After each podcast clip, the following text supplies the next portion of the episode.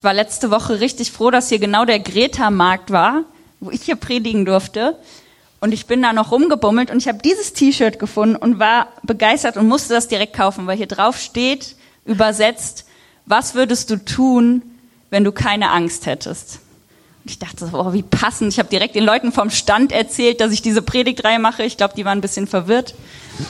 ähm, aber ich habe es dann natürlich gekauft und wir sind jetzt ja in dieser Reihe Besiege deine Angst. Und ich glaube, das ist eine der wichtigsten Fragen, die wir uns stellen müssen. Wofür hab, wovor habe ich überhaupt Angst? Und was würde ich tun, wenn ich diese Angst nicht hätte? Als Jan mich das erste Mal gefragt hat, ob ich hier predigen würde oder mir das vorstellen könnte, hatte ich richtig Angst weil ich hatte noch nie woanders gepredigt als in meiner Gemeinde, die ich kannte und in der ich mich wohlgefühlt habe und wo ich jede Person fast kannte, die da in den Reihen saß.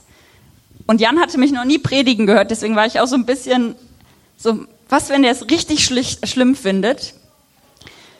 Und ich habe dann überlegt und ich habe gedacht, okay, du hast Angst, aber das ist was Gutes, das ist eine coole Chance, mach das. Und ich hoffe, dass ich euch was mitgebe, wenn ich hier bin, aber ich merke selber, dass ich total viel mitnehme, wenn ich hier bin, wenn ich hier predigen darf, wenn ich mich darauf vorbereite und dass ich selber ermutigt werde. Also die Frage, was würdest du tun, wenn du keine Angst hättest? Ist das vielleicht, du kannst gut singen, hast dich nie getraut zu fragen, ob du hier bei einer Band mitmachen darfst? Du hattest schon immer so Bock, an so Schaltern zu drehen, aber fragst dich nicht, ob Alex dir das nicht mal zeigen möchte. Oder deinen Kollegen oder deine Kollegin einzuladen, mal mitzukommen oder ein Gespräch anzufangen oder mal zu fragen, hey, wollen wir nicht mal einen Kaffee trinken gehen, weil wir verstehen uns doch bei der Arbeit gut, vielleicht können wir uns auch befreunden. Also was sind so Sachen, die wir vielleicht noch nicht mal in Betracht ziehen, weil wir Angst davor haben und die wir aber direkt machen würden, wenn wir keine Angst hätten? Und jetzt ist das diese Woche leider für mich schon die letzte Predigt dieser Predigtreihe. Jan wird dann, glaube ich, noch mal richtig raushauen vor der Sommerpause und diese Predigtreihe abschließen. Aber mir ist aufgefallen, dass ich in den letzten Wochen immer sehr viel oder eigentlich nur über Israel geredet habe und Josua, die vom Volk Gottes sind und die zum Volk Gottes dazugehörten, die in der Wüste geboren waren, die schon immer Israeliten waren, die schon immer zu Gott gehört haben. Und dann kam mir so die Frage, okay, was ist denn jetzt aber mit den Leuten, die nicht dazu gehören? Was ist mit jemandem, der nicht als Jude geboren war? Was ist vielleicht mit jemandem, der nicht das Glück hatte, wie ich, in einer christlichen Familie aufgewachsen zu sein, der vielleicht schlechte Erfahrungen mit Glauben gemacht hat, der vielleicht viele Sachen schon getan hat oder nicht getan hat, und das Gefühl hat, sehr weit weg zu sein von Gott oder überhaupt noch nicht mal weiß, dass es einen Gott gibt. Und wir setzen wieder bei der Geschichte ein, die ich die letzten Wochen erzählt habe. Und zwar gehen wir jetzt ein bisschen in der Zeit zurück. Und zwar dahin, wo Josua noch mit den Israeliten vor dem Jordan steht und sie noch abwarten. Und er hat zwei Kundschafter schon losgeschickt vorher, man würde heute vielleicht eher sagen Spione, Agenten, die schon mal so die Lage checken sollten, ohne aufzufallen. Und die sind irgendwie über den Jordan gekommen und gucken sich Jericho an, weil das die erste Stadt ist, wo sie wissen, okay, die werden wir erobern müssen. Wie sieht's da überhaupt aus? Lohnt sich das? Wie dick sind die Mauern? Wie hoch sind die Mauern? Gibt's irgendeine Schwachstelle? Irgendwas, wo wir angreifen können? Und sie kommen in diese Stadt, tagsüber sind die Tore auf. Und ich schätze, die sind da erstmal rumgelaufen, haben sich das angeguckt, versucht so ein bisschen rauszufinden, gibt's Wachleute, gibt's keine. Und sie wollen in dieser Stadt übernachten, aber das Problem ist, dass die in Jericho schon mitbekommen haben, dass da diese ganzen Israeliten kommen und die schon Angst haben. Und ich bezweifle, dass viele Leute bereit waren, zwei Fremde die aussahen, als gehörten sie zu dieser Truppe, bei sich aufzunehmen. Und eine Frau war bereit, das zu tun. Und diese Frau hieß Rahab. Und das Einzige, was wir von ihr wissen, ist, dass sie eine Prostituierte war. Und ich glaube nicht, dass das Ansehen damals besser war, als es heute ist. Und ich vermute, dass diese Frau ausgegrenzt worden ist. Es steht da, die hat ganz am Rand gelebt, quasi in der gefährlichsten Position, direkt quasi in der Mauer. Und sie war wahrscheinlich die Einzige, die fremde Leute aufgenommen hat, weil sie vielleicht das Geld brauchte, was die gegeben haben für diese Übernachtung, weil ihr vielleicht auch egal war, was die anderen Leute denken, weil die nichts mit ihr zu tun haben wollten. Und die Israeliten sind bei ihr untergekommen. Aber der König hatte irgendwie mitgekriegt, dass da zwei Spione in die Stadt gekommen waren und hat seine Leute, ich vermute, überall hingeschickt, um zu fragen, hey, habt ihr die gesehen? Wo sind die? Weiß irgendjemand, ob die schon wieder weg sind, ob die noch da sind? Und diese Leute vom König kamen zu Rahab und haben gesagt, hast du die gesehen? So, jetzt wissen wir, die waren bei ihr irgendwo im Haus. Rahab wusste das auch aber sie hat die versteckt in ihrem Haus und hat diesen Leuten vom König erzählt, also ihren eigenen, ihrem eigenen Volk. Nee, die sind, die waren zwar da, aber die haben die Stadt schon verlassen, wo die Tore noch auf waren, bevor die Tore geschlossen worden sind. Wenn ihr jetzt schnell losgeht, dann kriegt ihr die noch. Ich habe gesehen, die sind in diese Richtung gelaufen. Also wenn ihr in diese Richtung lauft, müsstet ihr die einholen können. Hat die weggeschickt, ist zurück zu diesen Spionen und hat gesagt, hey, wir alle hier haben im Endeffekt seit Jahren Angst vor euch. Wir haben mitgekriegt, dass ihr durch dieses Schilfmeer gegangen seid, dass euer Gott das Meer geteilt hat. Und jetzt muss man ja überlegen, wir wissen, dass die 40 Jahre im Kreis durch die Wüste gelaufen sind. Also nach, seit 40 Jahren haben die Leute in Jericho Angst vor den Israeliten. Und sie sagt, wir haben mitgekriegt, dass ihr schon andere Könige besiegt habt. Wir haben mitgekriegt, dass ihr die Wüste überlebt habt, dass euer Gott größer ist. Und ich werde euch beschützen. Und sie sagt, ja, euer Gott, er ist Gott im Himmel, oben und auf der Erde unten. Und das hat sie dadurch verstanden, dass sie beobachtet hat, dass Israel im Endeffekt überlebt hat. Und sie sagt, ich beschütze euch wenn ihr mir zugesteht, dass ihr mich beschützen werdet und dass euer Gott zu meinem Gott werden kann. Und sie ist eine Frau, die nie was mit den Israeliten zu tun hatte, die nicht aufgewachsen ist bei den Juden mit den Geschichten von Gott, mit den zehn Geboten, mit Abraham, mit Isaak und was das alles für Geschichten waren, sondern sie war irgendeine Frau.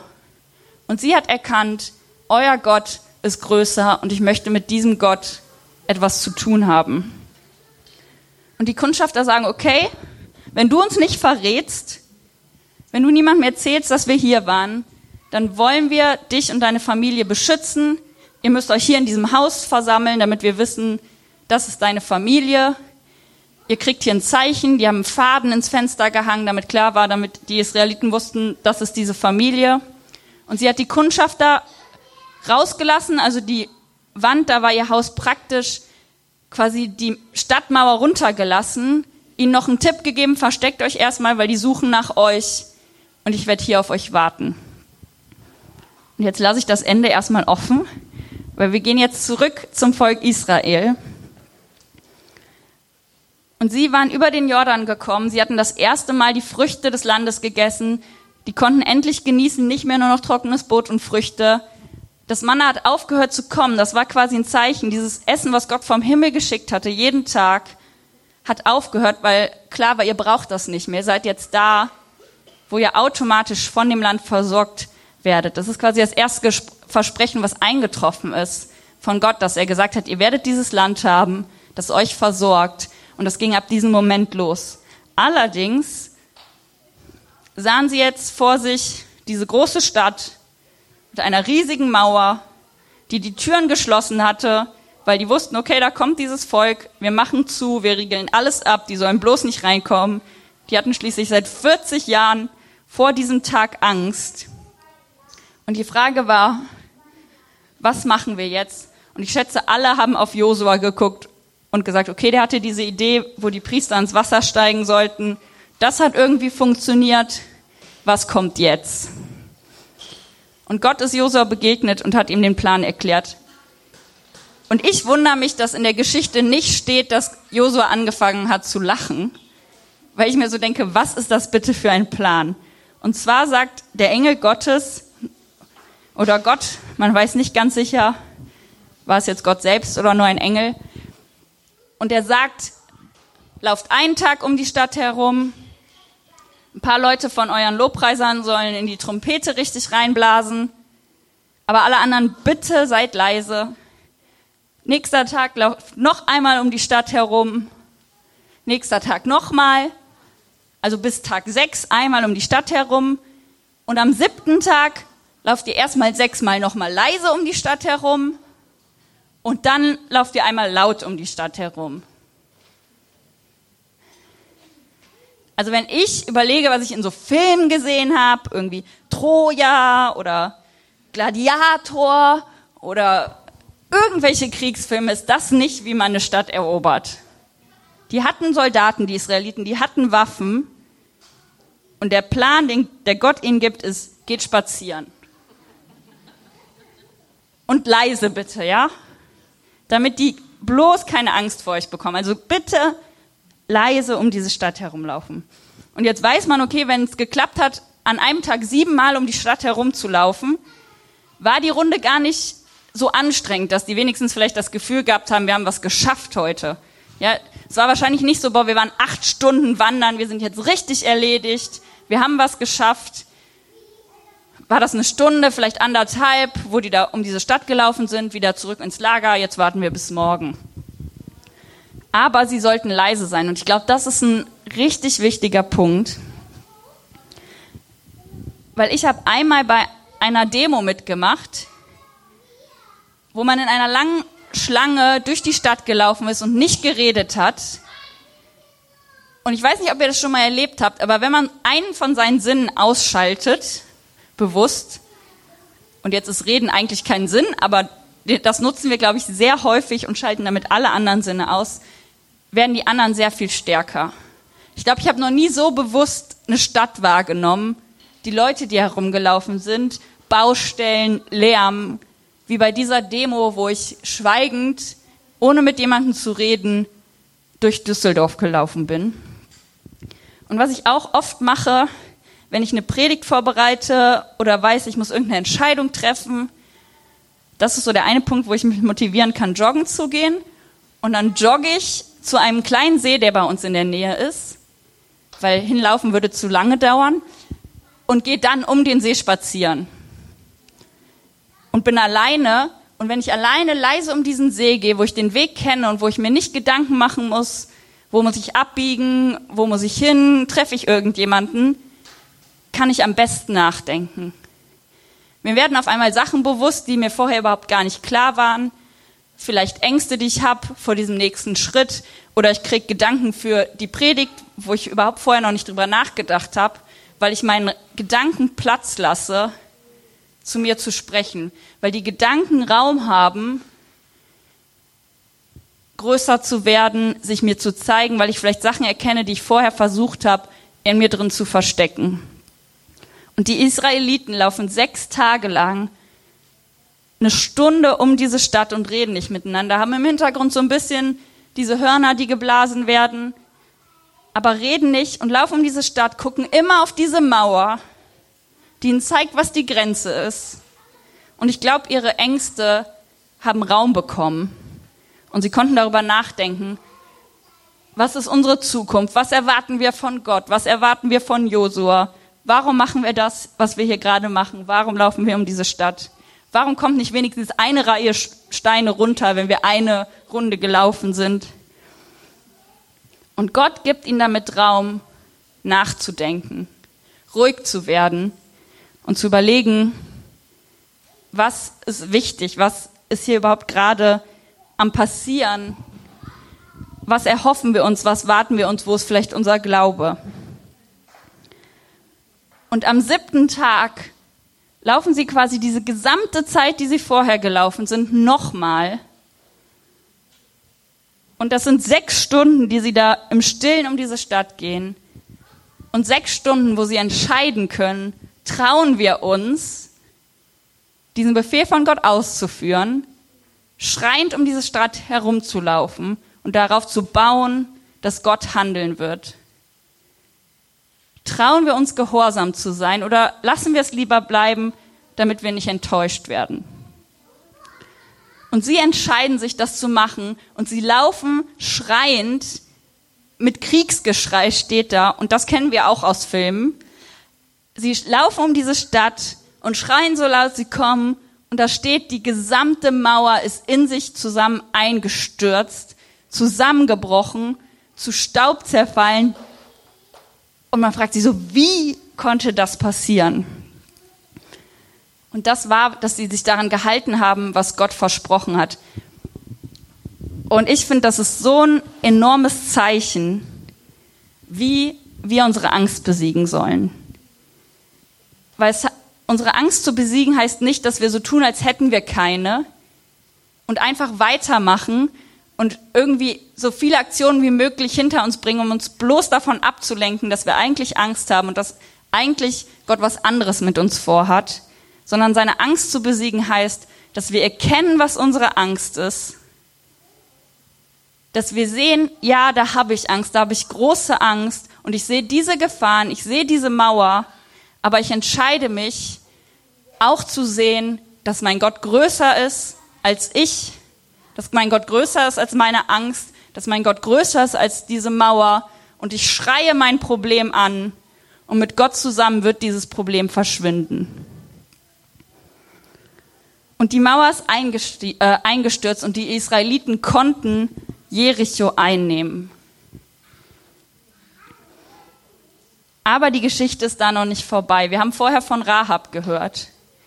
Und das erste, was Josua macht, ist, er sagt zu diesen Kundschaftern, geht zu Rahab und ihrer Familie, holt sie aus dieser Stadt, rettet sie aus dieser Stadt, damit sie Teil werden kann von unserem Volk. Sie soll bei uns leben, sie soll ab jetzt zu uns gehören. Und Gott hat Rahab aus einer Situation gerettet, die eigentlich ausweglos war. Alle anderen in dieser Stadt wurden von den Israeliten besiegt und Rahab und ihre Familie wurden gerettet. Weil Gott möchte jeden von uns begegnen. Gott möchte nicht nur seine Leute haben, die hier schön zusammensitzen, die eh an ihn glauben, sondern Gott möchte jedem Menschen die Chance geben, ihm zu begegnen, sein Leben mit ihm anzufangen und darauf zu vertrauen, dass er die Probleme lösen kann. Und Rahab war eine Prostituierte, das war nicht der König, die war nicht der König dieser Stadt, die war nicht besonders reich, die war nicht angesehen, sondern die war eine von vielen. Und so wie hier unterwegs sagt, wir heißen jeden willkommen, egal wo du herkommst, egal wie alt du bist, was du vorher für Erfahrungen gemacht hast, wie du mit Gott unterwegs bist, du bist hier willkommen. So sagt Gott, egal was du gemacht hast, egal was du erlebt hast, egal was du nicht gemacht hast, wie du vorher über mich gedacht hast, wie du vorher über meine Leute gedacht hast, du bist bei mir willkommen und ich will dich retten. Gott macht keinen Unterschied davon, ob du dich immer gut benommen hast oder nicht, ob deine Eltern schon Christen waren oder nicht, sondern er möchte jede einzelne Person, die lebt, retten und wie Rahab zu seiner Familie dazu holen und zu seinem Volk dazu holen. Und ich bin schon am Ende und ich möchte uns einfach ermutigen, dass wir uns dazu entscheiden, dass wir uns dazu entscheiden, unserer Angst Platz zu geben sie nicht zu verstecken, sie nicht zu versuchen zu ignorieren, sondern dass wir sagen, hey, ich sehe diese Angst, aber ich vertraue darauf, so wie Gott diese Mauer zerstört hat, dass Gott dieses Problem zerstören kann und dass Gott mich retten will. Und wenn wir sagen, hey, ich habe noch diese Beziehung gar nicht, ich gehöre noch gar nicht dazu, ich bin noch gar nicht Teil dieses Volkes von Israel, dass du sagen kannst, hey, ich wünsche mir das, ich sehe, was Gott getan hat für dieses Volk. Ich sehe, was Gott getan hat für Leute, die hier sitzen, ähm, die vielleicht in einer Sofagruppe davon erzählen, wie sie Gott begegnen, wo ich vielleicht auf der Bühne oder beim Lobpreis sehe, hey, da passiert irgendwas. Dass du dich traust zu sagen, ich möchte dazugehören, zu dieser Familie. Und das Einzige, was du machen musst, ist es Gott zu sagen. Gott zu sagen, hey, ich möchte bei dir willkommen sein, ich möchte Teil von deiner Familie sein, ich will daran glauben, dass du mich retten kannst. Und es hilft, mit Leuten darüber zu sprechen, sich Tipps zu holen. Aber das ist erstmal der wichtigste Schritt, zu sagen, Gott, ich vertraue darauf und ich baue darauf und ich hoffe darauf, dass du mich retten kannst. Und das will ich glauben. Und ich bete noch, und wenn du diese Entscheidung triffst, dann kannst du es jetzt einfach diesen Moment nutzen, das Gott zu sagen. Oder Gott deine Ängste zu sagen. Und wir werden auch noch Lieder singen. Und nehmt diese Zeit, einfach mal ruhig zu werden. Oder in den Liedern, im Gesang, Gott zu sagen, ich vertraue dir, dass du meine Angst besiegen kannst. Und ich vertraue dir, dass du größer bist als diese Mauern, die ich vielleicht in meinem Leben aufgebaut habe. Gott, ich danke dir, dass wir die Chance haben, dich kennen zu dürfen, dich kennenzulernen. Ich danke dir, dass du uns liebst und dass du uns retten möchtest. Und ich bitte dich einfach, dass wir uns trauen, diese Ängste bei dir abzugeben, nicht daran festzuhalten, weil die uns irgendwie bekannt sind, sondern uns zu trauen, zu sagen, ich schreie diese Angst mit dir an und sie wird kaputt gehen, weil du größer bist, Gott. Und ich danke dir dafür, dass wir hier eine Gemeinschaft haben, wo wir mit Leuten reden können, wo wir uns ermutigen können, wo wir uns Tipps holen können. Und ich möchte dich einfach bitten, dass du ja jeden von uns segnest und jedem von uns Kraft schenkst, mit dir wirklich dieser Angst ins Auge zu blicken. Amen.